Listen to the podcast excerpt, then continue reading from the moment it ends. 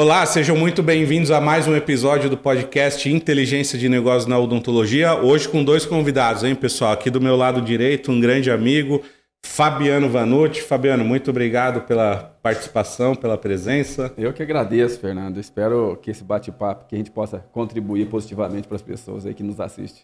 Show de bola, Dé. Essa é a ideia mesmo, né? E aqui do meu lado esquerdo, pessoal, Jairo Ferreira Filho. Jairo, muito obrigado também pela participação.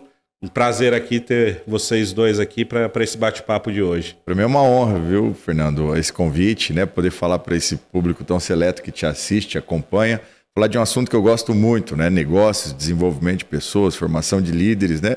Sobretudo com esse enfoque da Fundação Napoleão Hill. Legal. Sem dúvida alguma, é um, é um grande privilégio para mim estar aqui. Show de bola, cara. Obrigado. A ideia é exatamente essa, trazer esse conteúdo, que ele é rico. O foco do podcast são os dentistas, né? São os profissionais de odontologia, mas é um conteúdo que serve para é, qualquer área, qualquer profissional de, de, de, todas as áreas, né? E realmente, Sim. quando eu tive contato com esse conteúdo, realmente ele é transformador.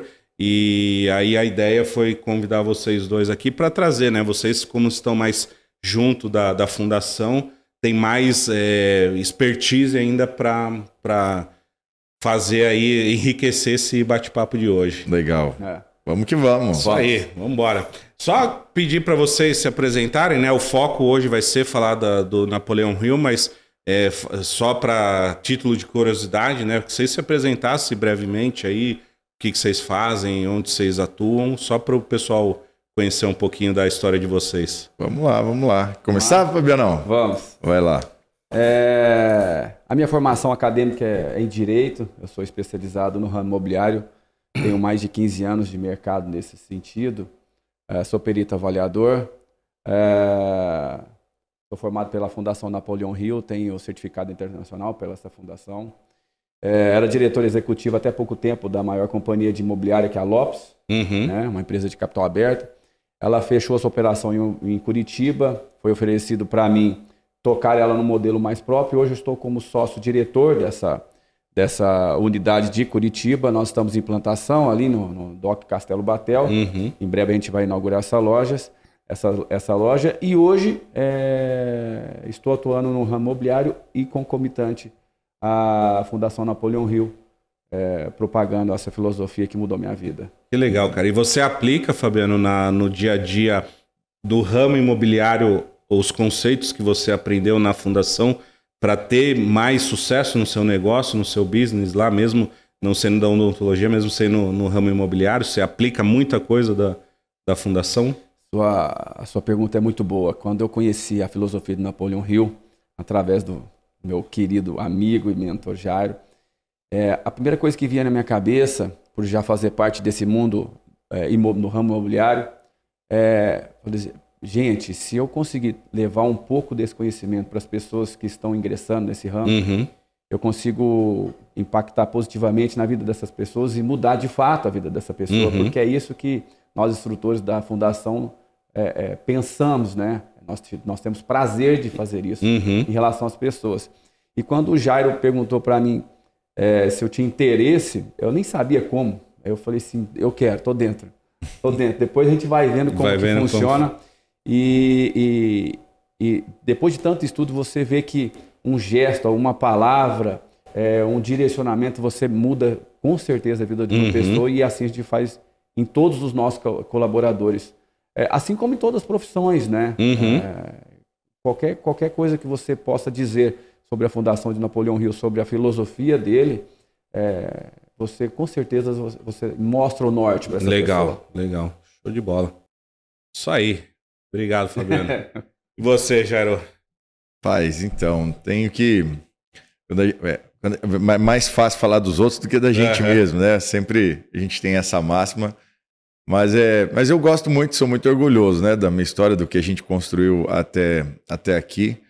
Eu, eu nasci, eu morei, tem, tem algumas curiosidades, né? morei já em 17 cidades né, é, ao longo da minha vida. Então, Mudei bastante, estudei em mais de 20 colégios, né? então tudo no Brasil? Tudo já... no Brasil, tudo, tudo no Brasil. Brasil. Morei, só não morei na região Nordeste, mas em todas as demais regiões eu já morei, né? Caramba. né? mas você é nascido aonde? Eu sou nascido no interior de São Paulo, uma cidade chamada Andradina, Andradina terra do Rei do Gado, é terra do Rei do Gado.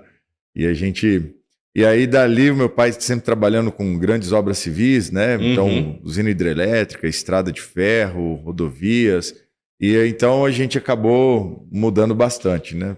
Sempre quando ele mudava para um lugar, a família ia junto. Uhum.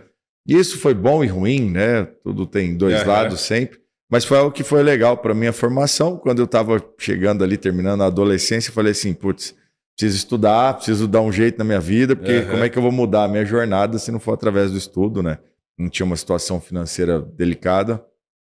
E então prestei vestibular, fiz direito na, na Universidade Federal. Quando eu estava no terceiro ano da faculdade, prestei concurso para agente penitenciário aqui no estado do Paraná uhum. e fui aprovado. Trabalhei quase 10 anos na profissão de agente Caramba. penitenciário. E tem bastante história grande, aí para É, tem bastante. Nesse desse mundo tem bastante história. é, foi uma grande escola, né? Vi, vi, e vivi coisas, né, que felizmente a grande maioria das pessoas vão uhum. ver 100 anos e não vão ver nem viver, né? Uhum e o que é muito bom para elas, né? Mas me trouxe realmente uma grande bagagem. E então chegou um momento que eu que eu estava relativamente cansado da vida de serviço público, de ser servidor público, né? Eu gostaria de contribuir mais uhum. com a uhum. sociedade. E então chegou um momento que eu pedi exoneração numa situação bastante adversa, com todo mundo me chamando de louco, uhum. né? Mas a gente sabe que são as decisões que mudam as nossas vidas. Então, um filho de três anos, minha esposa grávida, morando de aluguel, eu fui lá e pedi exoneração de um cargo público, uhum. né? Acho que penso que é algo pouco comum, né? Que acaba, acaba acontecendo. E comecei a advogar numa cidade que ninguém me conhecia, abri uma portinha, daí a pouco consegui um cliente, outro, outro, outro, outro, outro, e fui muito feliz nessa carreira, sou muito feliz uhum. nessa carreira. Eu lembro que com 4, 5 anos de, de, de de, né, de advocacia, uhum. eu já tinha na casa de 20 funcionários. Caramba. Então foi uma carreira muito, muito bacana. Até que eu conheci a filosofia de Napoleão Hill e conheci esse livro que está aqui na mesa, uhum. né, que penso daqui a pouco você vai mostrar para o pessoal, que é o livro A Lei o... do Triunfo. A Lei do Presta Triunfo. aqui, deixa eu mostrar Pode aqui para o pessoal. Cara, fique aqui. à vontade aí para que é o livro A Lei do Triunfo. Esse aqui é o livro que, junto com a Bíblia, né, são os dois livros que regem a, a minha vida, sem dúvida alguma, tem muito ensinamento. E quando eu li esse livro, eu fiquei impactado. Eu lembro que eu li, terminei de ler, ele estava nas férias, uhum. né? Quando eu terminei de ler, eu voltei para a página 1 e falei, agora vou estudar esse uhum. negócio mesmo, né? E comecei a palestrar sobre cada uma das leis do êxito, né? juntava né, os uhum. colaboradores no escritório e palestrava para eles sobre pouco tempo depois, uhum. eu, eu lembro que assim, o universo, ele, é, a gente tem que entender a força universal, é a força dos nossos pensamentos. Uhum. Né? Não é à toa que Napoleão Hill tem o livro Quem Pensa Enriquece. E eu lembro que. Aqui, eu lembro que. Olha lá. Quem Pensa Enriquece, aí, deixa eu mostrar aqui pro pessoal. Também esse. Esse aqui é o livro mais vendido do mundo na é. categoria é. de negócios, né? É o é, nono. é, só, é só te cortar um pouquinho. Se você jogar, você que está assistindo, jogar no Google os 10 livros mais lidos, mais comprados, mais vendidos, vai ter a Bíblia em primeiro lugar. E o Quem Pensa Enriquece, se eu não me engano, está em sexto, em, é, é quarto. o nono, não, o nono, nono livro, o nono, é o nono é. livro, mas... Vai ter o Harry Potter também, Isso. se eu não me engano, e esse aqui é um do, dos dez mais... Exatamente, mais livros, né? exatamente. E... e, aí, quando, quando logo depois que eu comecei, terminei de, de ler esse livro e estava fazendo essas palestras, me liga. E eu lembro que eu li, eu falei assim, gente, isso aqui muda o mundo. Uhum. Se as pessoas conhecerem o que está aqui, vai mudar a vida delas, vai mudar a história delas, enfim, né? Comecei realmente esse, esse, esse fluxo. E eu queria levar isso para as pessoas. Eu lembro que fazia duas, três semanas que eu tinha começado a fazer palestras para meus colaboradores lá. Me liga um amigo e diz assim: Ô Jair, você já ouviu falar de Mastermind? Hum. E aí eu falei, cara, deu uma palestra hoje disso. Uhum. Como assim? Por que você está me perguntando isso? E aí ele falou: ó, tem um rapaz aqui que é da Fundação Napoleão Hill e, e, e quer falar com você. Aí me passou o telefone, falou: Oi, eu sou da Fundação Napoleão Hill e nós temos um treinamento com base no livro a, a, As Leis do Triunfo, né? E queria conversar com você. E aí eu fiquei meio em silêncio do outro lado, né? Falei, como assim? Quer dizer que existe isso, né? Que existe uma fundação, que existe um treinamento. Falei, vem para cá agora. Aí ele foi para o escritório E na hora fiz oito inscrições lá pro treinamento. Já eu nem sabia o que, que era, uhum. nem pensei muito. Só fui, né? Uhum. Só fiz. E Napoleão Hill ele diz, né, que ó, pessoas de sucesso são aquelas que tomam decisões rapidamente e permanecem firmes nessas decisões após tomadas, né? E a gente fez, é, fez o treinamento, lá melhorou demais a minha vida, meus resultados, tanto profissionais como na área pessoal, até que eu me interessei em ser uhum. instrutor, percorri o, né, fiz o uhum. percurso para me tornar um instrutor mastermind, e aí então chegou o momento que tive a oportunidade né, de fazer a aquisição da licença da Fundação Napoleão Rio aqui na região metropolitana de Curitiba, e a gente então é responsável hoje por tocar, desenvolver né, e espalhar essa filosofia ao lado de grandes homens né, que têm exatamente esse mesmo espírito de missão para levar o que a gente chama né, de perfume de Napoleão Hill, perfume dessa que é uhum. a maior filosofia de realização pessoal do planeta. Então, é, é, sempre um motivo de grande orgulho. Também falando de formação, né, além então dessa formação da Fundação uhum. Napoleão Hill, também sou formado em gestão estratégica e econômica de negócios pela Fundação Getúlio Vargas e também tenho formação em liderança global e gerenciamento de cidades pela Universidade da Califórnia. Legal. Né? Então são coisas que uhum. a gente precisa, né? Lifelong uhum. learner. Precisamos estar nos qualificando o tempo todo. Afinal de contas, a gente está aí nesse mundo VUCA, mudando o tempo todo. Temos que entender isso, né? Uhum. Que legal, hein, gente? Ó, só pela introdução aí, vocês já viram que vai ser pesado esse, esse bate-papo aqui hoje, hein, gente? Porque realmente é, é um assunto assim que, que eu, acho, eu acho legal, porque assim, até queria perguntar para vocês, né, que estão mais por dentro. Uma, o, o, primeiro que eu li foi o Quem Pensa Enriquece, né? E o que, que aconteceu comigo? Eu fiz a formação de coaching, né? E aí na formação você precisava fazer algumas horas de, hum, é, de consultor, não consultoria, fazer sessões de coaching pro bono, né? Uh -huh. Para você ir praticando, né? E aí, na época, eu tava, fiz a, uma pós-graduação na, na FGV também. E eu cheguei na minha sala, falei, pessoal, estou fazendo a formação de coaching. É, e eu preciso de pessoas que estejam querendo passar por um processo sem custo nenhum, né? Aí na minha sala, quatro pessoas falaram, eu quero fazer. E aí eu fui na outra sala de pós-graduação que eu tinha um amigo lá também, pedi, fez a mesma coisa. Falei, ó, quem gostaria de passar por um processo de coaching, é, gratuito só para eu fazer aqui a minha formação. E lá três pessoas. Então foram sete pessoas que começaram a fazer o processo comigo. E um processo convencional de coaching ele tem dez sessões. Dessas sete pessoas, seis fizeram duas e abandonaram. E só uma fez até o fim. Essa uma que fez até o fim, na terceira sessão, ela já chegou para mim. Falei, e aí, como é que é? O que, que a gente vai falar hoje e tal, não sei o quê. Ela falou: vamos falar que eu pedi demissão na, na minha empresa. Eu falei, meu Deus do céu. Bateu o desespero, né? Aí eu falei, pô, você tá feliz? Não, tô feliz. Já bate aquele medo, porque você se sente, por mais que a decisão né? é da pessoa, você se sente responsável uhum. pelo direcionamento ali. Aí passou dois meses, três meses, eu encontrei com essa pessoa. Falei, ah, Fernando, já estou ganhando mais empreendendo do que eu ganhava com meu salário quando eu era funcionário. Eu falei, bom, pelo menos o, o ganho financeiro já tirei esse peso das costas que já não, não tem mais esse peso. Passou mais cinco meses, eu encontro essa pessoa. Fernando, dia tal eu vou fazer uma palestra na, na Universidade Federal do Paraná para falar sobre o empreendimento que eu estou tocando. Eu falei, caramba, tá voando, né? Passa mais dez meses, sei lá, encontro com ela. Ela falou que foi conversar com o presidente da, da FGV de Curitiba para apresentar esse projeto que ela estava tocando, esse empreendimento. E aí ela falou que ele não deixou ela terminar de falar, de apresentar. Ele falou: oh, Isso aqui não pode ficar só na minha sala. Isso aqui tem. Ele falou: Eu vou chamar os professores do mestrado da, da FGV de Curitiba, vou chamar alguns empresários. Você topa fazer? A gente faz um café da manhã aqui na FGV para você apresentar isso. Ela falou, top, claro, né? Então eu vi essa menina voar, né? E hoje ela tá fazendo o doutorado dela na, na Holanda, né? Tá morando na Holanda. E aí, por que, que eu quis dizer esse caso aqui? Porque eu aprendi muita coisa no coaching, na programação neurolinguística na Napoleão Hill, só que eu mesmo tava, tava crescendo mais pouquinho. E essa que começou a aplicar tudo aquilo que eu tava falando, ela voou, uhum. né? E aí chegou um, um, aniversário meu de 2018, se eu não me engano, aí minha esposa falou: tem alguma coisa que você queira ganhar? Aí eu falei: tem. Esse livro aqui, Quem Pensa Enriquece. Porque eu pensei assim, eu falei, caramba, eu tô vendo as pessoas que eu tô ajudando voarem e eu tô ficando estagnado. Então eu falei assim, eu vou pegar esse livro, eu vou ler e vou aplicar tudo que tiver aqui. E aí eu vou ver se realmente é, as coisas acontecem se você começa a aplicar aquilo. E aí realmente você vê que realmente o resultado vem, né? É.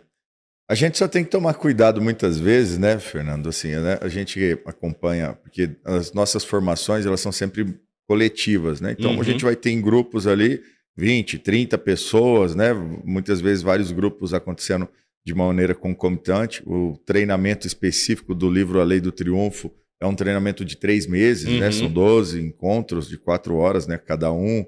E é um treinamento que a gente vai, faz, vai fazendo desenvolvimento exatamente de soft skills, porque não adianta você ter conhecimento técnico, não adianta você ter é, é um know-how muito grande naquela área se você uhum. não tiver tomadas de decisões e tudo mais.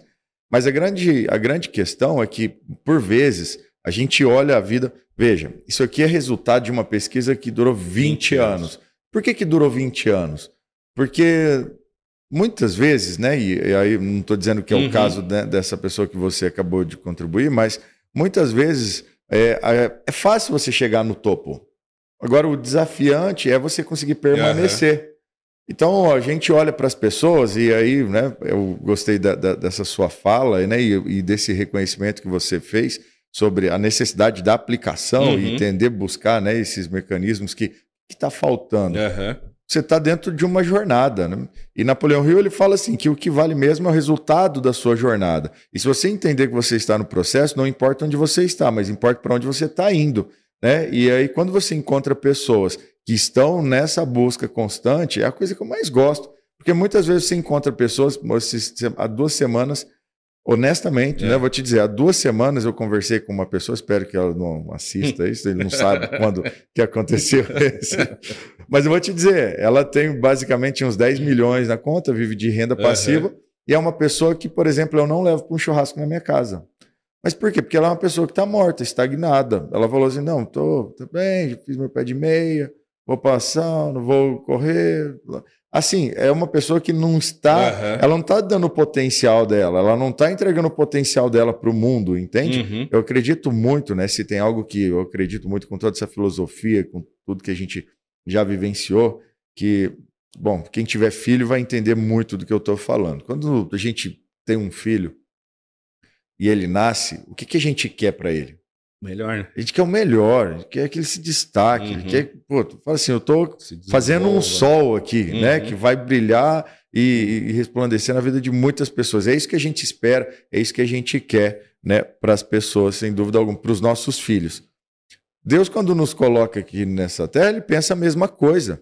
É também a mesma coisa que ele quer, né? É uhum. essa jornada que ele busca pra gente. Somos filhos, né? Somos é. filhos de Deus, né? Então, quem achou né? Cachorrinho é filho de cachorro, né? Filho de cachorro é cachorrinho, né? Filho de Deus também é uma centelha divina. E a gente precisa brilhar. Agora, quando a gente pega e a gente entende que é só isso, que tá tudo certo uhum. com a nossa vida, e aquela vida meia boca está satisfeita, de verdade a gente não está cumprindo com o nosso propósito. Isso eu tenho convicção. Uhum. Então a gente precisa dessa caminhada, dessa jornada, né? De fazer essa jornada de crescimento. Essa pessoa que você trouxe esse case, ela pode passar por dificuldades, uhum, mas não é sobre passar por não é sobre não é sobre passar por dificuldades. O problema é parar nas dificuldades, uhum. né? E aí você perder a sua própria identidade e deixar de subir a montanha que Deus programou para você subir, né? Acho que essa é a jornada. Então, porque eu estou falando tudo isso porque às vezes a gente pensa que a pessoa ou ela está bem ou ela está mal e ela é aquilo,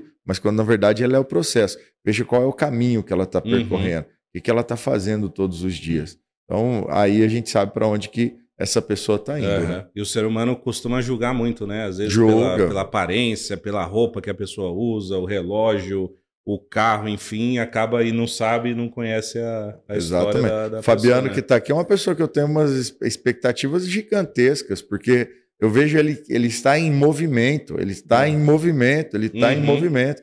Então, não é sobre onde ele está, mas é para onde ele está caminhando. Eu tenho certeza que a gente está diante de um cara que vai ser um dos caras mais bem-sucedidos dessa região metropolitana no segmento que ele se propõe a Engraçado, militar. a, a gente vai, vai tendo é, convivência com as pessoas e a sinergia é tão grande que a, a pessoa fala o que você pensa. né? O Jairo falou o que eu pensei, né? Ele tá falando, tá falando. E tudo se resume em movimento, né, Sim. Jairo? É movimento, movimento. Quinta lei, na iniciativa e sustentação. Às vezes a Uhum. pessoa passa por todo esse processo de treinamento, mas ela não vai. Uhum. Por quê? Porque ela, como diz o Jairo, né, a iniciativa é acabativa, né? É, Ele não sustenta aquilo. Aham. Então, se você tiver em movimento e acreditar naquilo, vai acontecer. Tudo que a mente humana pode conceber, ela pode conquistar, Uhum. né? Vocês falando aqui, passa um filme na minha cabeça, né? é. O Jairo é um queridão, eu gosto dele demais, porque é, é, Deus, eu, igual você falou sobre a, a lei do triunfo, né? E a Bíblia, co- como cristão Uhum. que sou, eu acredito muito nisso também, né? São as coisas que, que realmente, de fato, mudaram minha vida depois de 2018. É, eu estou no ramo imobiliário há muito tempo e eu já fiz muitos treinamentos, principalmente quando eu passei é, a trabalhar dentro da Lopes, né? Uhum. maior imobiliária da América Latina. E ali tem muitos treinamentos. E assim, eles não, eles não veem é, dificuldade em trazer quem quer que seja para treinar aqueles colaboradores para que eles possam, é, de fato, a gente chama derreter aquele empreendimento de venda, né?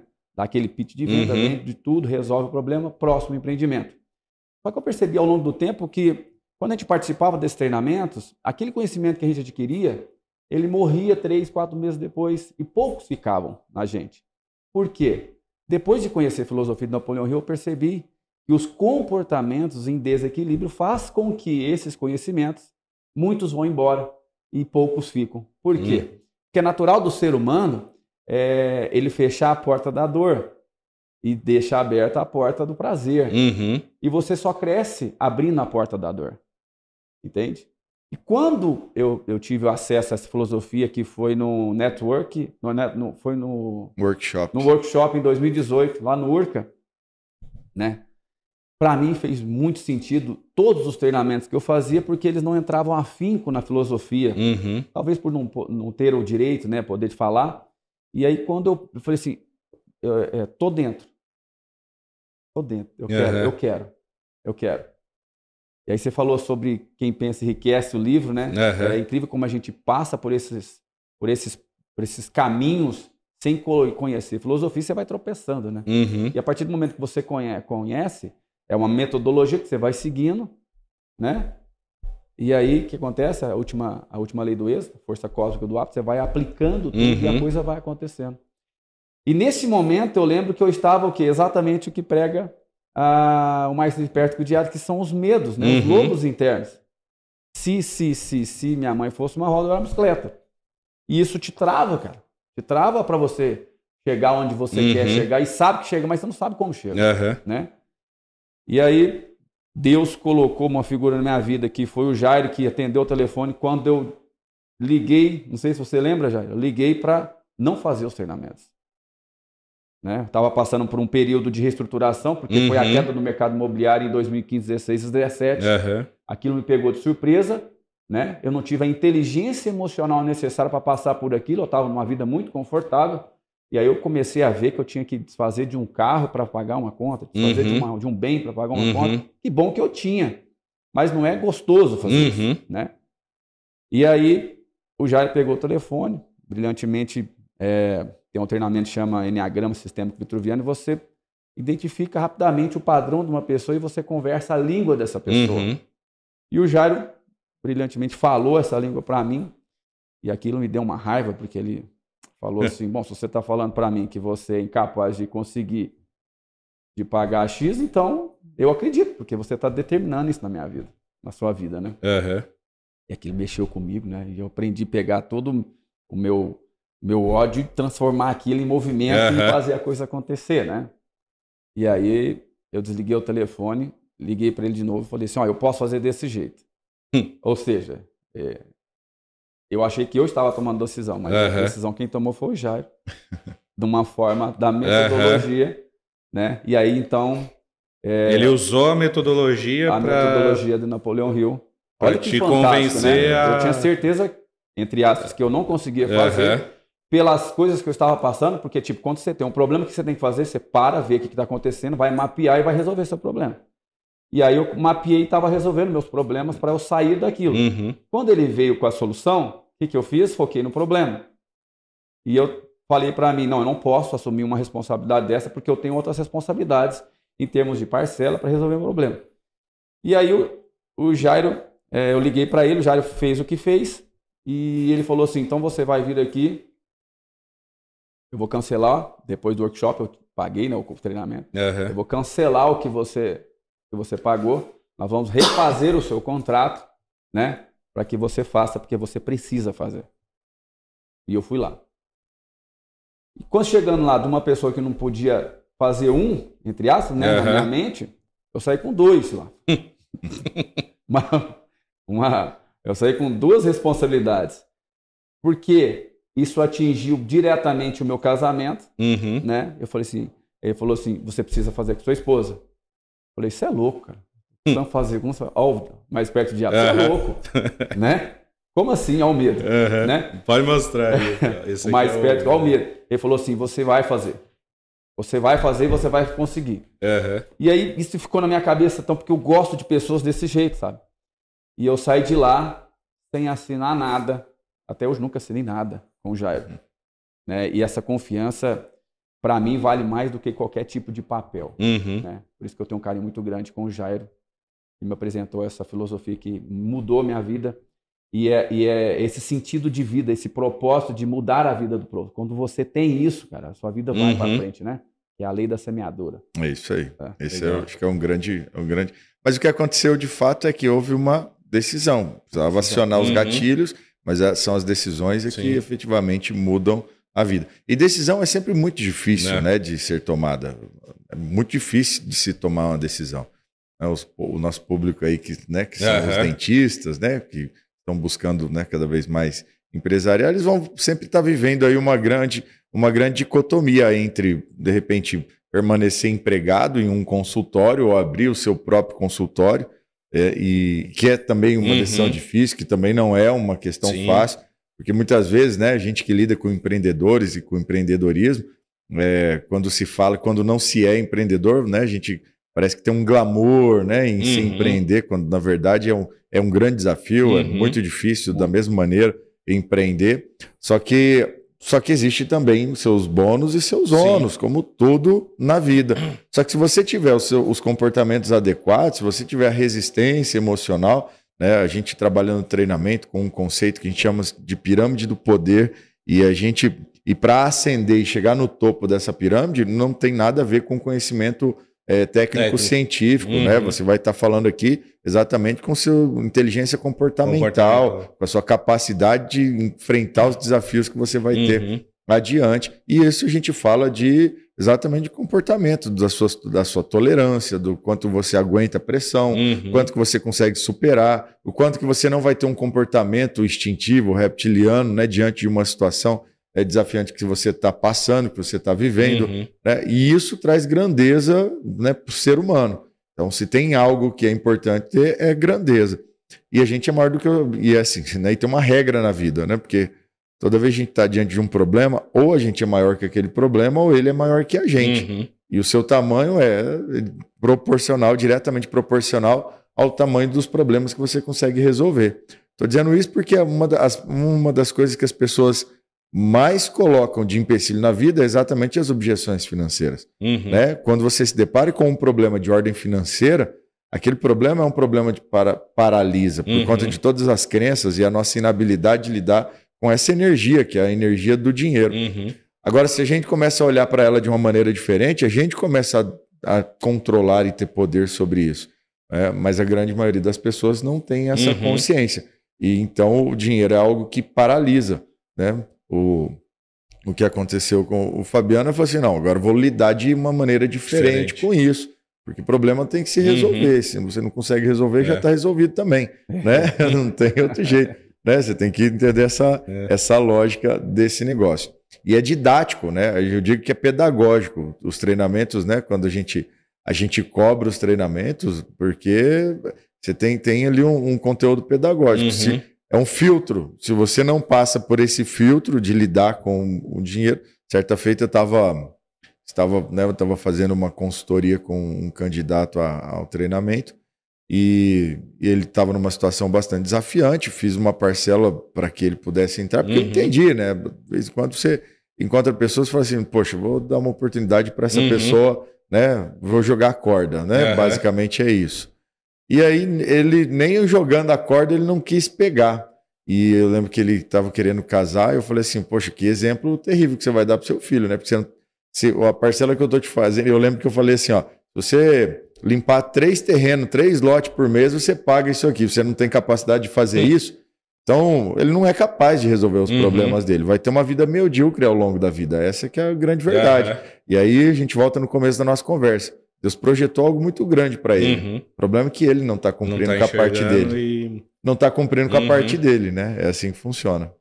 É interessante, gente. Pô, e quanta coisa aí vocês falaram. É, vou voltar um pouquinho no que vocês falaram aí com relação a movimento, né? Que você falou, poxa, a pessoa está lá com 10 milhões na conta, o rendimento que esses 10 milhões geram já é o suficiente para ela viajar, né? Comprar as coisas que ela quiser, ir no restaurante que quiser e a pessoa estagnou, né? E você também comentou sobre o movimento, né? E é, eu tive um professor na, na, GV que ele foi assistir uma aula do Osiris da Silva, né? Que é um dos fundadores da, da Embraer. E na altura ali ele estava com acho que 83 anos, né? E aí no final da palestra do Osiris ele abriu para perguntas, né? E aí esse meu professor falou assim, ele falou, Osiris, qual que é a tua maior preocupação que você tem hoje, né? E aí ele falou assim: é uma empresa que eu estou abrindo hoje e ela só vai começar a me dar lucro daqui a 11 anos, né? e o cara com 83 anos, né? Ou seja, ele fez o planejamento estratégico ali da abertura desse novo negócio e ele viu que o lucro realmente só viria depois de 11 anos, né?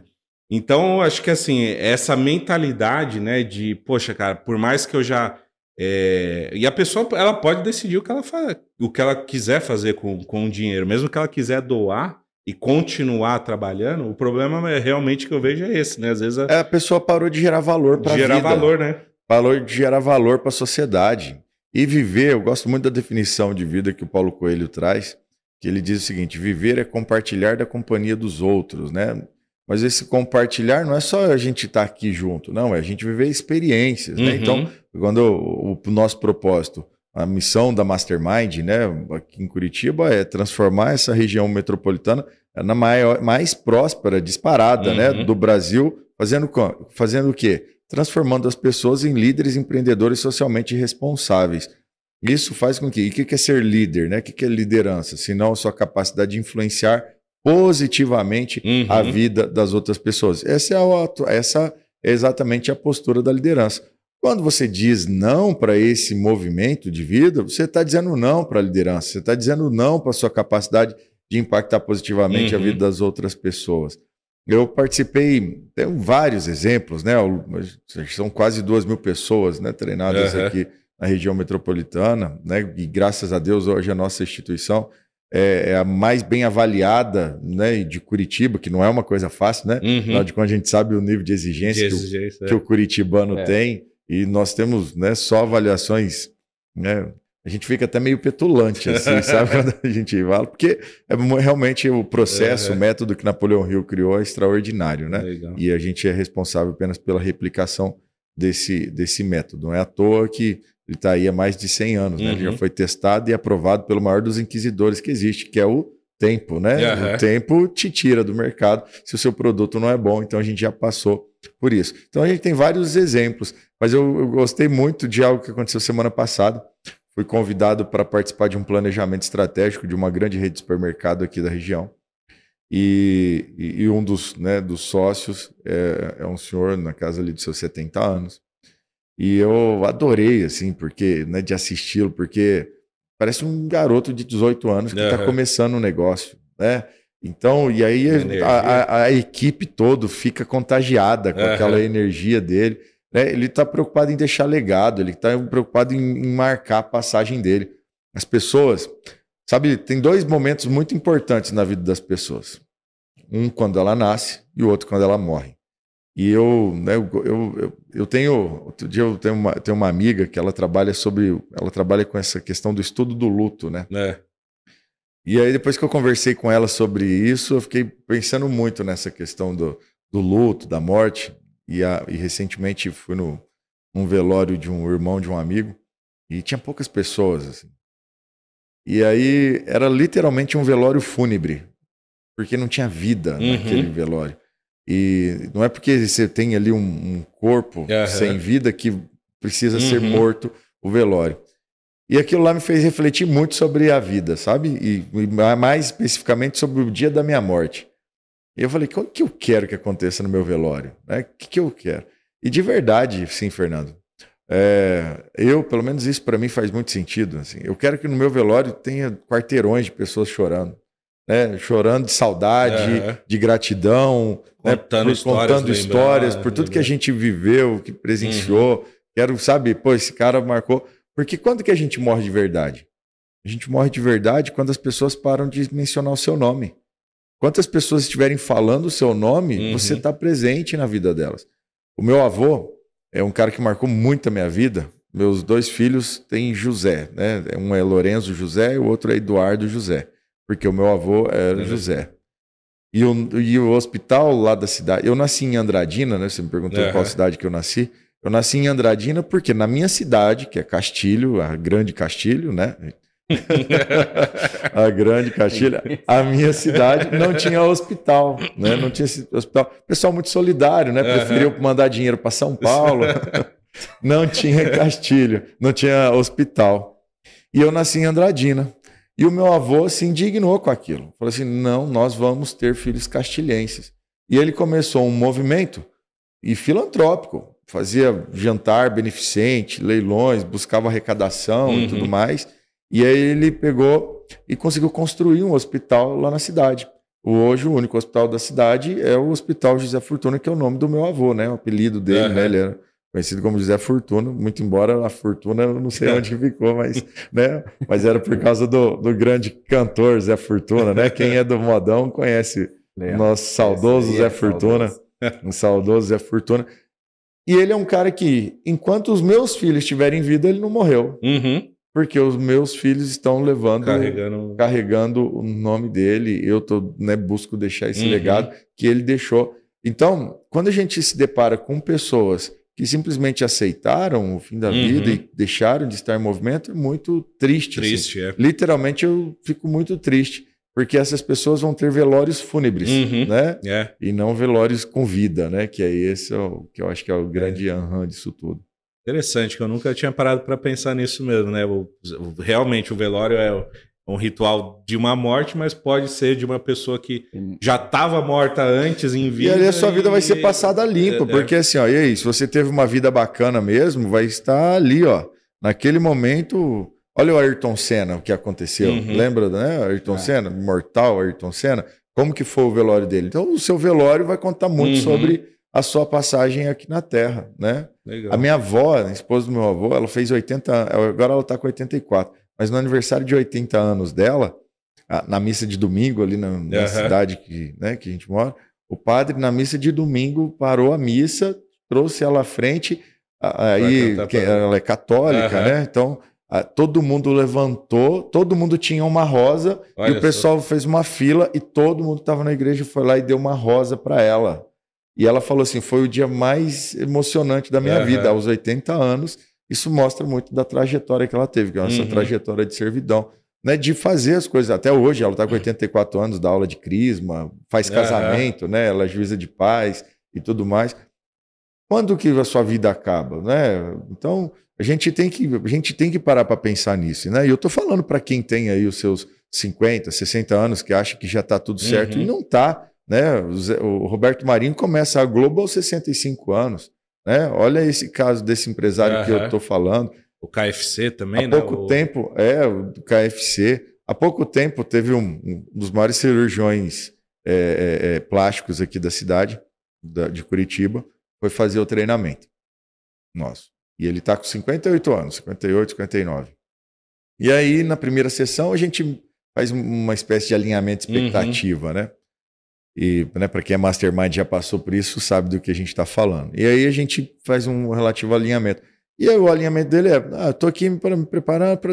Eu quero dar um up, mas eu estou me aposentando, né? Tô com, né? Já fiz muito, ganhei muito dinheiro, já estou com, tô me aposentando. Tá bom. Vamos fazendo todo o processo. E ele muito crítico, muito inteligente, formado por Ivo Tangui, milionário, uhum. enfim, né? E aí, pô, por que, que um homem desse, 58 anos, milionário, está fazendo um treinamento para desenvolver performance?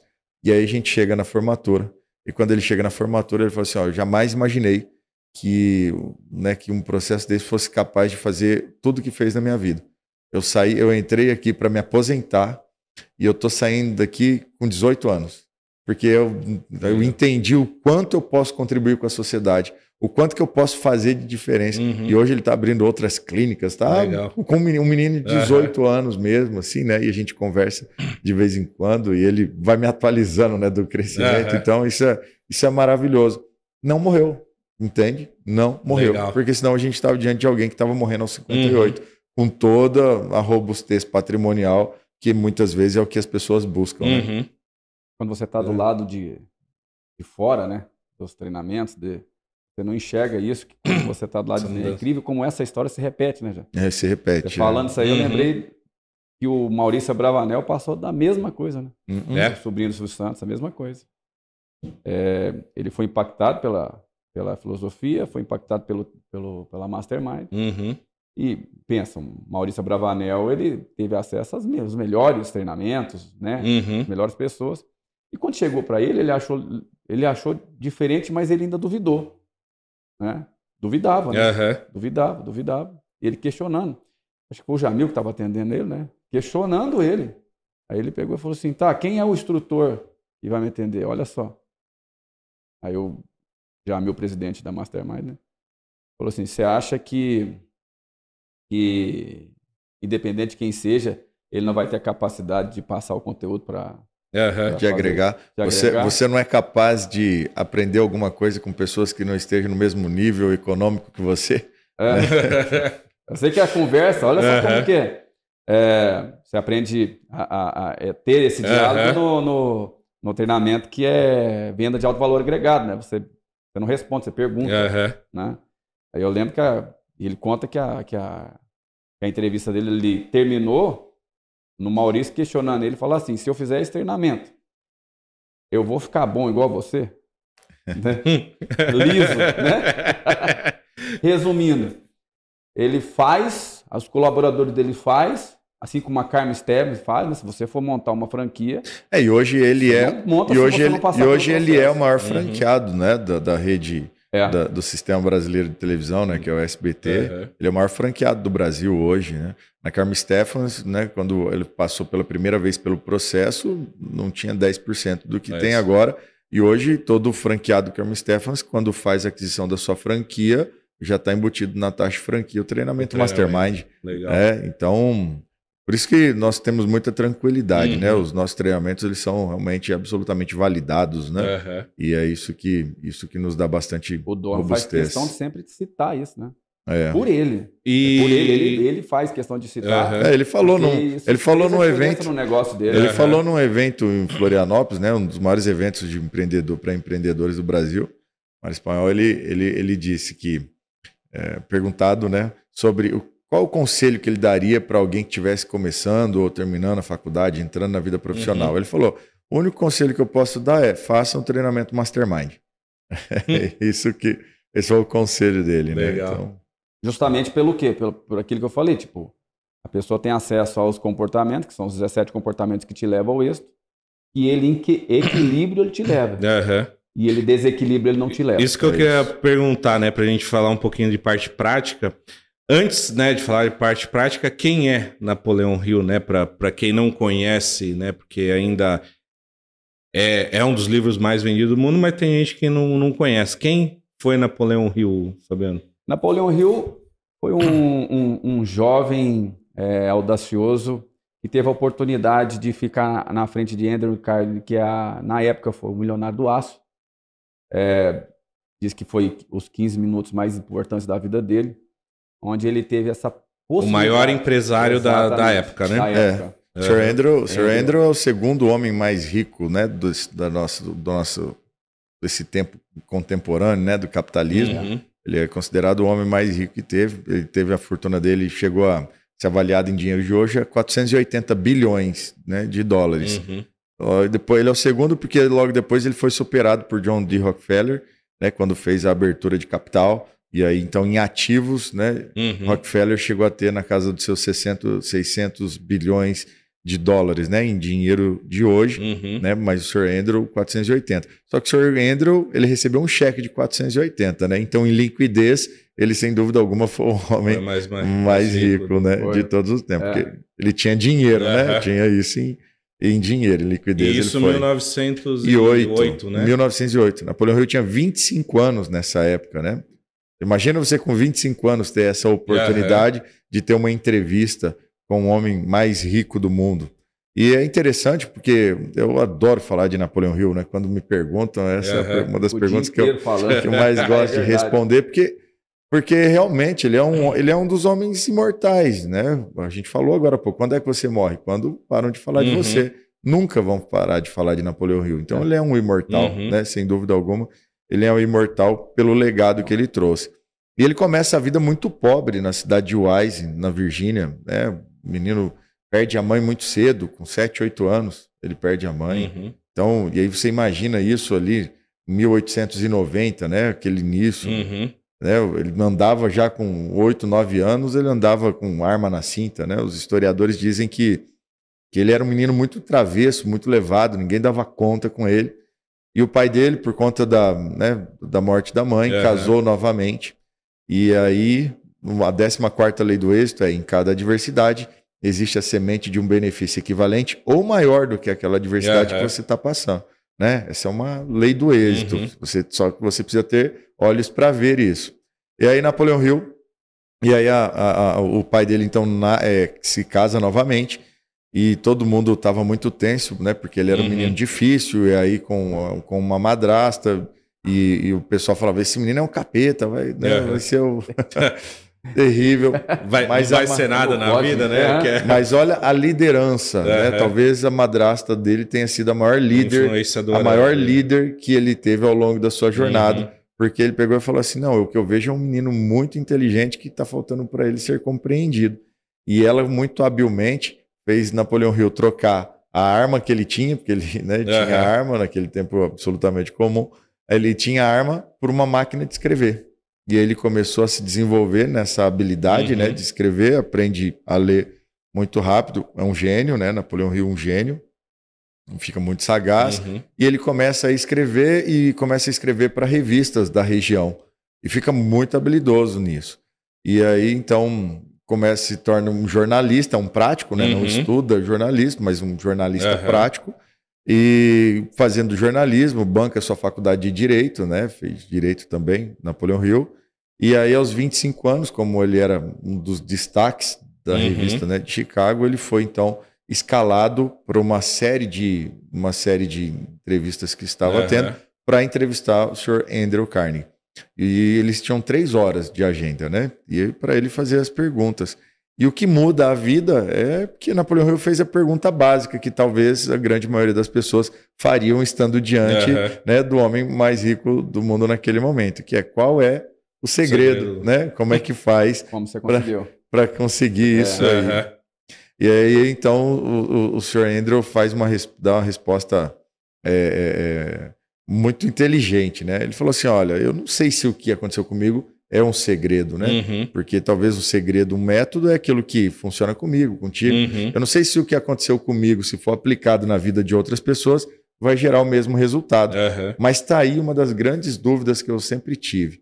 Por que, que tem gente que dá certo e tem gente que dá errado? Por que, que os dentistas né, que estão aqui uhum. nos assistindo, por que, que tem dentista que é bem sucedido e dentista que é mal sucedido? Uhum. O que, que acontece nessa jornada, né? Com esse jogo Qual que é a diferença, né? E aí então começa e nasce ali e aí o Sr. Andrew faz uma, uma, uma, uma, uma proposta, uma proposta para Napoleão Hill, né, para que Napoleão Hill fizesse então uma pesquisa, uhum. né, que aí ele, né, ele bancaria, fizesse uma pesquisa para descobrir o que, que, é que tem de diferença uhum. entre um e outro, né, entre essas pessoas. E aí Napoleão Hill, né, segundo a, a, a bibliografia, diz que demora 25, 29 segundos para dizer Pra sim. responder. E ela é interessante que o Sr. Andrew já tinha feito essa, é, essa Proposta para outras outras pessoas. e outras pessoas não aceitaram. Aham. E Napoleão Hill rapidamente disse sim. E aí aquela entrevista que era para ser de três horas se transforma num encontro de três dias, onde, onde eles fazem o planejamento estratégico para que essa pesquisa toda fosse acontecer. E aí dessa conversa, eles saem dali com três condições básicas. Primeira condição, que Napoleão Hill. Primeira condição é que o Sr. Andrew daria uma carta de recomendação para que Napoleão Hill fosse atendido pelos homens mais ricos do mundo, né? Ter acesso, né? Para ter acesso. Naquela época não tinha É, e-mail. o- Não tinha e-mail, né? Networking, né? É. Apresentar, né, as E pessoas. faz, e faz, aí pensa que a carta do homem mais rico do mundo abre uma ou outra É. porta, né? Imagina.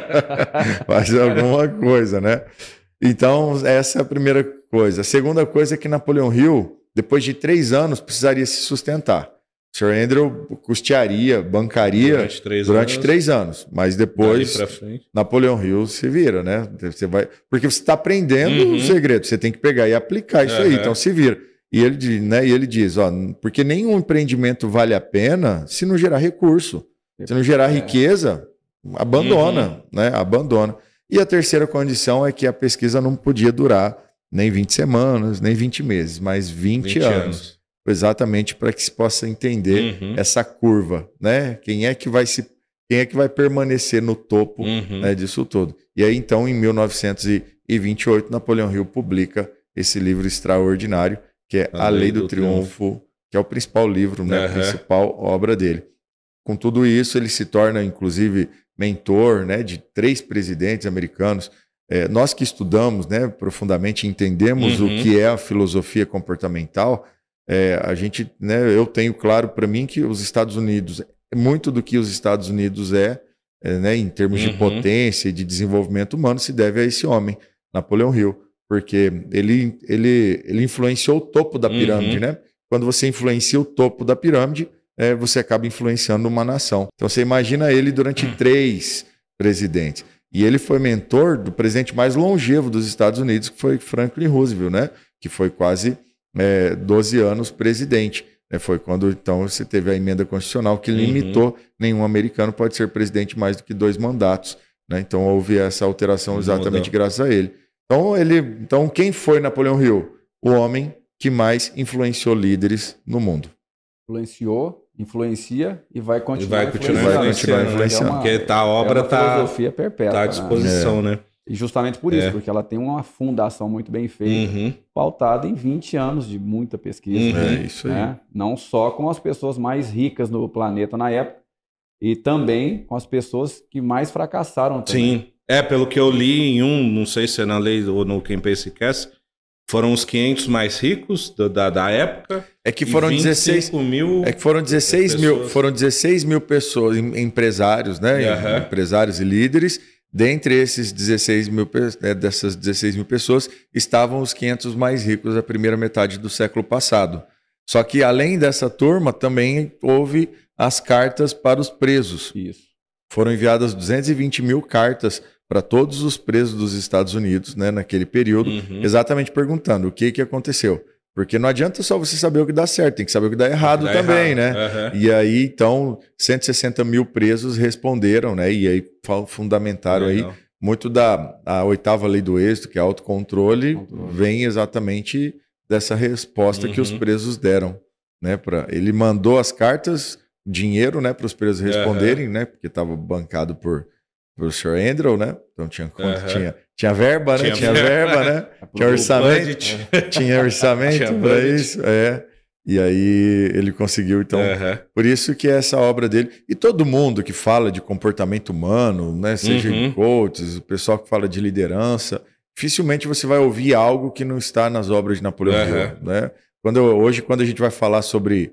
Hoje, quando a gente ouve falar sobre física quântica, Uhum. é, é, é, é, neurociência, se você ler os dois primeiros, os Uhum. dois primeiros capítulos dessa obra aqui, Napoleão Hill está É. falando sobre isso. Exatamente. É, eu estudo muito a PNL, né? Programação Neurolinguística, muita coisa que eu vejo na PNL eu Isso. vejo aí também.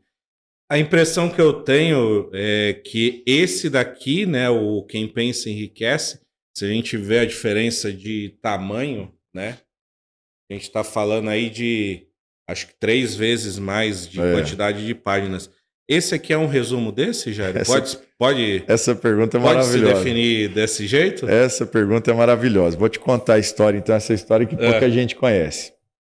Não, é uma pergunta que muita gente faz Muita- mesmo. É. é, porque E é- eu li os dois, né? Então a E pouca eu gente tenho é- sabe a história desses dois livros, Uhum. né? Por que, que tem dois livros que, em essência, basicamente vai falar a mesma Aham. coisa, né? Mas eu gosto muito mais do- da Lei do Triunfo. Napoleão Hill, quando teve o craque da Bolsa, em 1929, Napoleão Hill quebrou. Ele quebrou. Ele quebrou e teve uma grande crise existencial. Uma grande crise existencial mesmo, assim, perdeu casamento, perdeu patrimônio. Realmente ele teve uma situação Ele já terrível. tinha publicado né, nessa época o. 1928, olha só como Deus não joga dados, É. né? Em 1928 ele publica As Leis do Triunfo. Em 1929 Tem, a é. gente tem o craque da bolsa. Aham. E aí a gente tem um livro que ensina as pessoas a superarem os seus desafios, né? É a maior, só para quem não sabe, em 1929, a maior crise econômica, que- Econômica. que, aconteceu nos É, Estados a- Unidos. é a né? origem da depressão americana, né? Aham. Que foi uma depressão que demorou aí quase 12 anos para Aham. ser superada e que foi superada. Come... O nascedouro da, super... da superação da...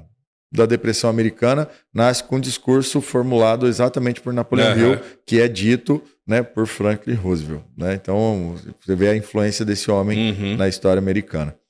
E, e, a- e- e então Napoleão Hill ele perde, ele entra numa, num colapso financeiro existencial, Uhum. perde casamento, perde tudo. puf, né? O que muitas pessoas olhariam e falavam assim: tá aí o cara fracassado. Uhum. Estudou, estudou, mas, mas lembra que a gente começou a falar? Não importa onde é que você está, mas para onde você está indo. Aham. Passado um tempo, ele perdeu os direitos autorais sobre o livro As Leis do Triunfo Caramba. para a esposa.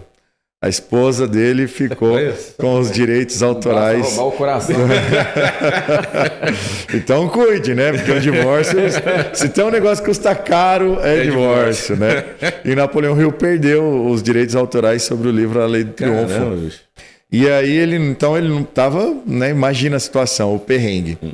E aí ele pega e fala assim: "Não, mas eu, mas eu sei tudo que eu estudei. Aham. Eu conheço Tá toda na- a história. Tá, tá na cachola. Aí ele começa a escrever e escreve então quem, Quem pensa, enriquece, que é um resumo, dá uma Uhum. outra roupagem, uma outra língua, uma outra linguagem, né? Ele começa a falar na, o primeiro capítulo, desejo ardente, fé inabalável, Uhum. né?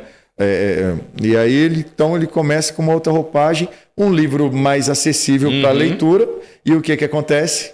Aquilo Explode. que era a fonte, né, do, do- Aham. de grande dor, sofrimento, que foi a perda, foi exatamente a semente de um benefício equivalente ou maior, porque ele, por conta disso, acaba escrevendo Uhum. o que é hoje o nono livro mais lindo, e aí ele ganha uma dimensão nacional absurda, né? Entra realmente no, no, no, no gosto popular Aham. né, do americano e começa a influenciar a palestra no, Bra no, no Brasil, né? Nos Estados Unidos Aham. inteiro. Então faz um trabalho extraordinário. Absolutamente Que extraordinário. legal, cara. Não, Veja não só. sabia dessa história. não E o mais esperto história. que o diabo, e o mais esperto que o diabo, que hoje é o livro mais vendido do Brasil, né? Que é o livro mais vendido do Brasil hoje, que ó. Ó, aí. Mas, Então, o livro mais esperto que o diabo, que é o livro mais vendido do Brasil hoje, ele nasce, ele também é escrito nessa fase, porque Napoleão Hill ele era, era meio briguento, né? E aí ele escrevia contra os mafiosos, né, Uhum. de Chicago. Então, Mas esse aí, ao- aqui ele ficou. Não foi publicado, né? Por, não foi, a- porque se ele fosse publicado. o- Primeiro que ele foi escrito no momento que Napoleão Hill estava fugindo da máfia, né? Al Capone queria matar ele e tudo mais, era, foi bem terrível. né? Aham. Quem leu o livro viu ali o começo, Uhum. né? Eles iam matar, graças a uma ligação, ele conseguiu fugir a tempo e ficou fugido. Imagina o PCC te procurando hoje, né? Caçando você. É mais ou menos esse cenário que Napoleão Aham. estava passando, né?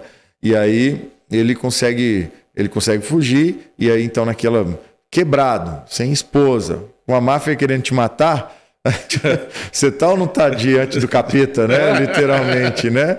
E tudo mais. E aí ele escreve esse livro que não é publicado. Esse livro foi descoberto porque a Fundação Napoleão Hill ela mudou de sede, mudou de lu- Aham. lugar a sede, e aí pegando toda aquela velharia, aquela coisa toda, né? Os escritos são descobertos numa caixa, né? Pro sobrinho neto de Napoleão Uhum. Hill. e aí lê e fala assim, que coisa extraordinária, e aí, então a Citadel tem né, acesso à Fundação Napoleão Hill, que é quem né, publica uhum. os livros de Napoleão Hill no Brasil hoje, publica esse livro, que é o livro mais vendido no Brasil. Fala sobre crenças limitantes, uhum. né? E tudo mais. É maravilhoso. É, porque eu, até pelo que eu li, é, ó, escondida desde 1938, né? Isso Uma entrevista aí. com o é. Diabo escondida.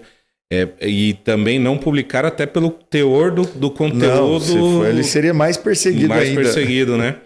Porque realmente. O conteúdo é pesado, foi... né? É pesado. Ele bate nas igrejas, nos poderosos, uhum. nos pais, na educação. Na né? educação, a escola formal, né? E a escola ainda, como a gente vê hoje. Esse aqui, ó, é, o, mais esperto que o diabo foi o livro que eu li mais rápido na minha vida até hoje. Cara. Eu comecei, eu nunca tive o hábito da leitura, né? De mesmo porque eu acho que esses livros que põem para as crianças lerem aí, Dom Casmurra, são livros chatos, né, cara? Então uhum. não, não estimula a criança a gostar de ler. Então eu nunca gostei de ler, né? E aí com 28 anos que eu comecei a ler, né? E aí, então eu levava, sei lá, um mês, dois meses, três meses para ler um livro. Esse daqui eu comprei, cara. Eu, eu li em três dias esse livro. É. De tanto que ele, ele é louco mexeu com, com, é. com a cabeça, cara. É, é extraordinário. As, as, obras de Napoleão Hill assim, né? É. é. Esse livro foi assim. Ah, eu, Comigo foi assim. É, eu, li em sete dias esse livro foi. aqui. Esse livro, eu leio é, o manuscrito, né? Uhum. Eu leio ele, é o primeiro livro que eu leio desde 2018. Janeiro é o primeiro livro que eu leio. Sempre leio ele. Ah, você começa o ano com ele. Com ele, legal. Com ele. Eu, eu tive esse é. hábito. Sabe? Agora, Porque até... a força é. cósmica do hábito. Do hábito, né? Não basta você ler, uhum. você tem uhum. que aplicar. É isso aí. Não é o que você sabe, é o que você faz, é o que você sabe. Não é que você fez os treinamentos que você agora é o rei. Uhum. Não é isso. Para você, Napoleão. Tem que aplicar. O Jair acabou de falar o quê? Que ele publicou a obra, depois ele passou por um processo de divórcio, aí veio a crise, o que aconteceu? Ele afundou. Uhum. Pô, mas como que o cara afundou? O cara escreveu um negócio que muda a vida de todo mundo e ele não conseguiu pegar aquilo e aplicar. Uhum. As pessoas têm os altos, os altos e baixos. Né? Mas o movimento faz com que Isso a pessoa legal. não fique estagnada. É. Não, e, e, até queria fazer uma pergunta agora, é, aproveitar aqui, já que eu tô com, com os dois que entendem. É, porque assim, e, e, o, qualquer um dos livros deles realmente mexe com, com a pessoa. E teve um protético, né, um dono de um laboratório de prótese dentária, que ele me pediu uma indicação, eu indiquei quem pensa enriquece. Esse cara me mandou mensagem num sábado, três horas da manhã. Cara, que livro é esse? Tô maluco aqui, já na segunda-feira já vou começar. E o que, que aconteceu? Eu queria até tirar essa dúvida com vocês é, de algo prático. Quando diz assim que hum, nada será dado de forma gratuita, né? Esse protético que aconteceu? Tem lá a, a fórmula ali que você tem que escrever, o quanto você gostaria de ter de dinheiro, e eu fiz aquilo, né? Escrevi lá, peguei todo o passo a passo na época eu precisava de 6 mil reais pelas contas que eu tinha que pagar ali, o que eu, que eu iria fazer. E eu comecei a praticar, falar todo dia, de manhã, de noite, e realmente esse recurso ele veio de onde eu menos esperava. Né? Esses 6 mil veio. Só que tem ali, todo, é, todo, todo pedido precisa de uma contrapartida. Essa contrapartida precisa ser material porque o que eu fiz nessa época foi assim: eu tinha lá um jogo de videogame, o Guitar Hero, que eu já fazia tempos que eu não jogava mais, tinha bateria, guitarra, tinha os, os CDs. Só que se eu transformar aquilo em dinheiro, daria quase meio que os 6 mil. Então, para mim, ficou uma dúvida assim: essa contrapartida, ela tem que ser material ou como, como que funciona isso quando você faz um pedido? Essa pergunta é muito inteligente, essa sua pergunta. Parabéns até pela, pela formulação dela, porque as pessoas têm muitas vezes muita dificuldade né, para fazer essa é, é, exatamente essa leitura uhum. né, sobre o que eu faço para ganhar dinheiro. A gente tem que entender que o dinheiro é a seiva do mundo material, assim como a fé é a seiva do mundo espiritual. Uhum. Então, a gente, no nosso jogo vital, a gente está o tempo todo lidando com energias, uhum. né? Então, o dinheiro ele é a materialização basicamente de tudo que é material. A gente quantifica, né? Uhum. O mundo ele acabou sendo construído dessa maneira. O capitalismo, né, tem essa energia.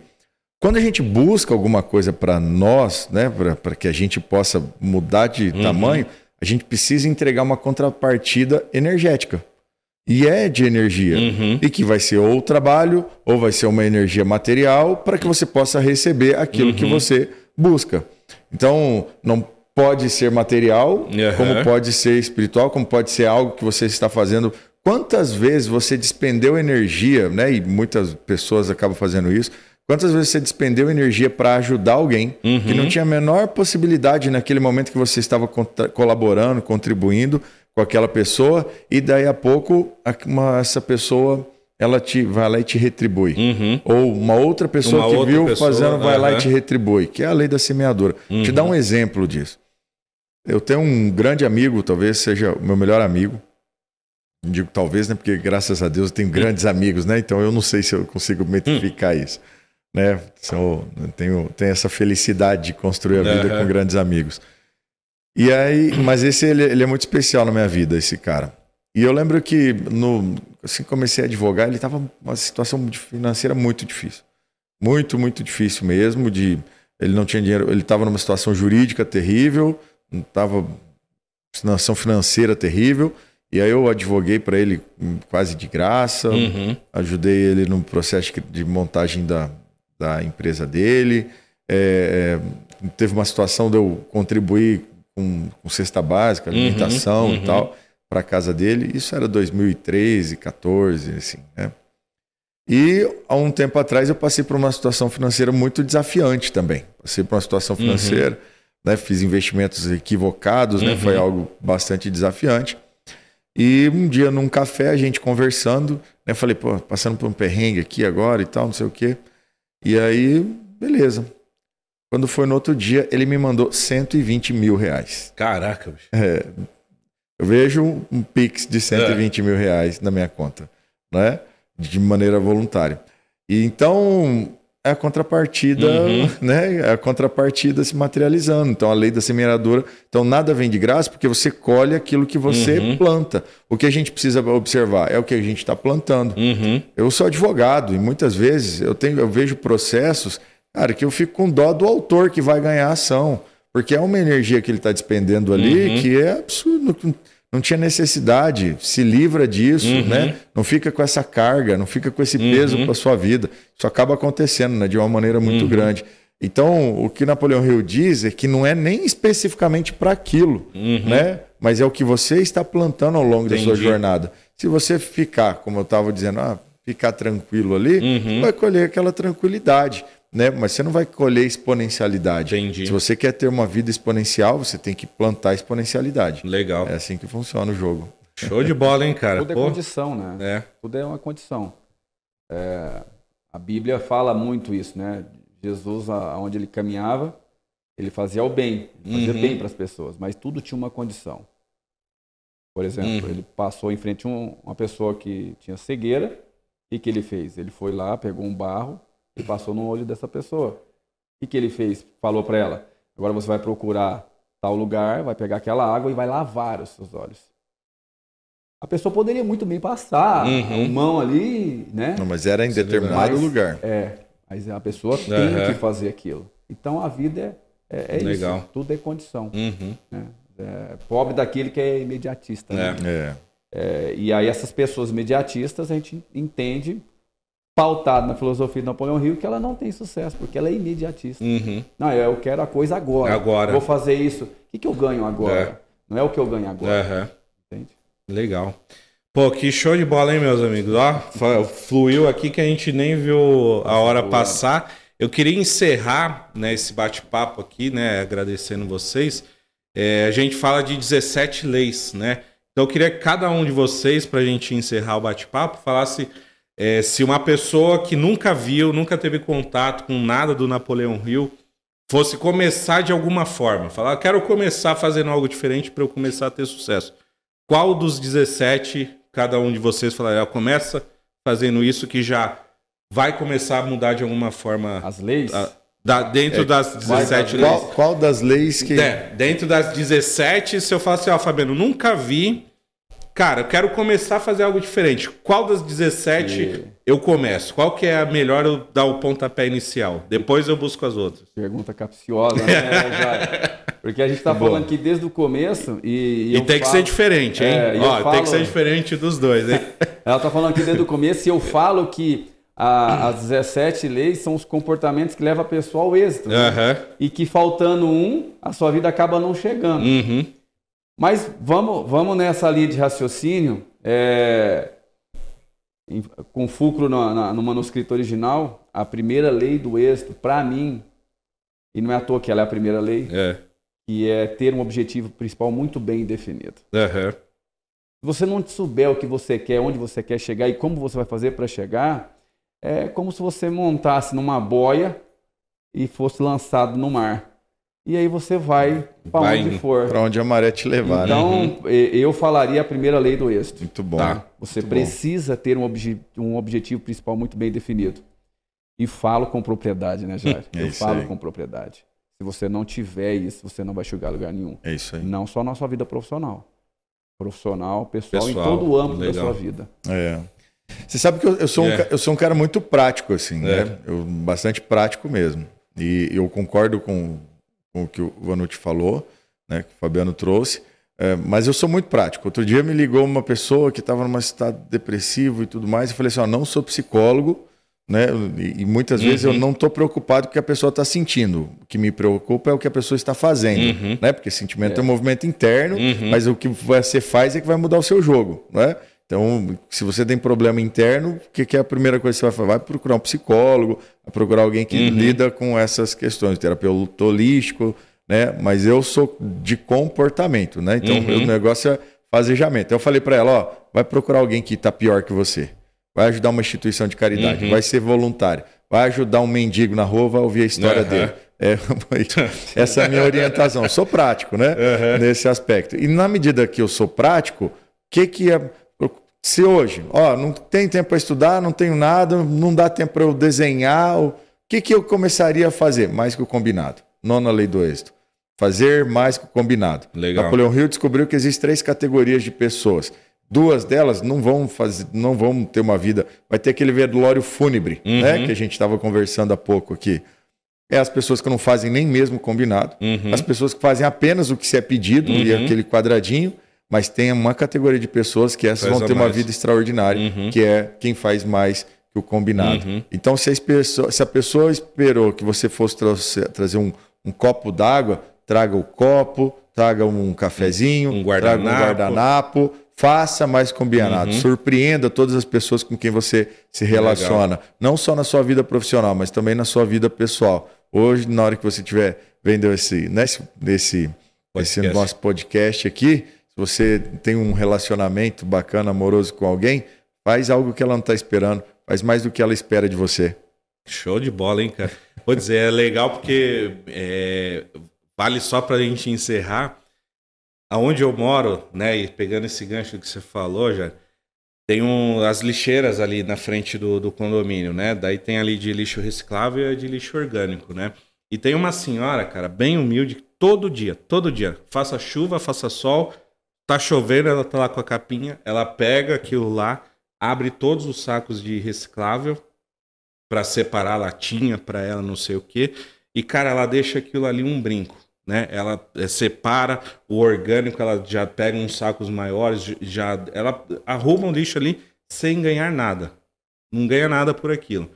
E aí tem uma outra senhora que mora perto e quando alguém deixa aberta a lixeira, cara, ela detona, pega as latinhas e deixa aquilo ali um, e aí, outro dia, ela veio pedir pra mim. Ela falou, eu fui levar o lixo. Ela falou: Você pode deixar a porta aberta, a lixeira aberta pra eu ver? Eu falei: Não posso, porque a gente já tem uma pessoa que cuida aqui. Eu já sabia que ela deixava aquilo e tudo bagunçado, né?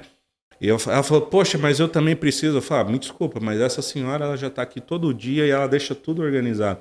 E aí ela saiu resmungando, né? E aí, no grupo do condomínio, o síndico falou: ele falou, ó, gente, vamos, vamos é, valorizar ali a, a dona Helena, porque ela já há muitos anos ela faz isso pelo condomínio, ela não cobra nada da gente, né? Ela organiza o lixo pra gente. E, e é isso, né? Ela faz mais do que ela poderia muito bem. Ah, o que me interessa é a latinha, né? Deixa eu abrir aqui o lixo, pego as latinhas e vou embora, mas não. Ela pega as latinhas, separa aquilo Faz mais do que se espera faz dela. mais do que se espera, né? É então acho que realmente é, esses dois, essas duas, é claro que eu concordo com o que você falou. Se a gente pegar só uma e esquecer das outras, não vai funcionar. Mas realmente tem algo que, que já dá para começar a fazer e Sim, já, sim. e já ter algo bom, né? É. Bacana. Isso aí, meus amigos. Poxa vida, hein? Paulo, deu aí o. Acabou a bateria da câmera? Ó, queria agradecer demais, Jairo. Muito obrigado. Foi um prazer te conhecer, né? o Obrigado, Fabiano amigo. já, já conheço há um tempo, o Jairo acabei de conhecer. Foi um prazer. Obrigado mesmo pela, Obrigado. pela participação. E você também, Fabiano. Pô, Obrigado. um Agradeço. novo amigo, né? Uma amizade Assim recente, né? Os nossos filhos estudam juntos, começaram a estudar juntos É verdade. esse ano, então é uma amizade recente, mas assim, que já, cara, te considero aí também um, Engraçado, um amigo né? de, de grande. Parece que a gente se conhece há tanto há tanto tempo. E na, na, na íntegra é muito pouco. É. Muito Aí, bom. Isso é energia, né? aham. Fernando, obrigado pela oportunidade, Obrigado. cara. Te desejo todo sucesso, né? Todos os, os seus espectadores, né? Que a gente juntos, né? Faça essa sociedade cada vez mais próspera, evoluir, né? E Uhum. ter essa jornada aí impactando as pessoas de maneira positiva, né? Dentista, que todo mundo tem medo, né? É, Inclusive, e, né? e isso que eu ia falar, quem quiser fazer dentista, protético, quem quiser, quiser fazer a formação Mastermind, como que faz para a pessoa encontrar vocês? É, Então, aqui na região metropolitana de Curitiba, você vai entrar no site Mastermind CWB, né, que, que é o- a, a sigla né, da região metropolitana de Curitiba. Você vai ter lá o acesso, todo o chat, ou então no Instagram, né, para quem Uhum. gosta, tem o arroba Mastermind Eu Sou, né, Mastermind Eu Sou. Você vai também encontrar, se colocar Mastermind CWB também, legal. vai ter no Google, né? Uhum. Vai encontrar todos os nossos contatos Legal. ali. Se você entrar em contato com alguém, com a gente, Uhum. alguém da nossa equipe comercial vai, Vai falar com você e vai te colocar todos os treinamentos. Nós temos treinamento de liderança, treinamento de vendas, treinamento de gestão. Uhum. São, são todos treinamentos comportamentais, né? Treinamento de oratória de alta performance nós temos. E temos também um treinamento que é maravilhoso, né? Que eu acabei deixando de falar, mas que é o treinamento de liderança para adolescentes. Ah, que legal. É um treinamento lindo, assim, que muda a história e a jornada dos adolescentes. Pensa em todas as coisas erradas que você fez na sua vida, tudo que deu errado. Se você tivesse passado pelo treinamento de liderança da Mastermind enquanto adolescente, diferente. pelo menos 60% você teria ajustado Aham. na sua vida. Legal, bacana. A gente vai colocar na descrição também do, Ah, do vídeo aqui os contatos aí, pra vocês passarem. Mas é isso aí. Obrigado, meu amigo. Obrigado, querido. O Jairo falou uma coisa muito importante que é realmente ah, os treinamentos da Mastermind, que eu considero, por, por, por ter feito tantos, eh, não conheço outros, a, a melhor escola de treinamento comportamental do país. Eh, Não conheço outra. Eh, se, se existe, alguém me apresenta. né? Mas assim, eh, porque eu experimentei e vivenciei Uhum. e realmente é a melhor escola comportamental. Sou apaixonado por essa filosofia de Napoleão Hill e indico muito as pessoas fazerem. Aham. Faça, faça, porque realmente muda a vida da- de qualquer ser humano. Uhum. Ou mesmo que não chegar a fazer, compra um livro, Compra um e, livro e leia. aplica, leia e aplique, né? É. O mais importante é aplicar. Mas né? existe uma, uma diferença em você Muito ler grande. Ah, sim. e fazer, Sim. né? É incrível, porque Uhum. lá a experiência online, né? Você a Uhum. entrega a teoria, te mostra como faz, Uhum. você aplica e nos fala o seu É, resultado, É isso aí. né? Então, isso faz a diferença. Uhum. Que não é o que você sabe. Sim. O que você sabe é o que você estuda, é o que você faz com o que, Com você, que você sabe. sabe. E os treinamentos da Mastermind te mostra como fazer. É, porque ler e não aplicar é a mesma Não coisa que não, não ter, ter lido. Não né? adianta nada. Legal. Não adianta nada. Show de bola. Fabiano, obrigado. Obrigado você Jairo, obrigado. Pessoal que assistiu, que está ouvindo aí pelo Spotify, muito obrigado. Fica por aqui mais um episódio do podcast Inteligência de Negócios na Odontologia. Valeu, tchau, tchau, gente. Um abraço.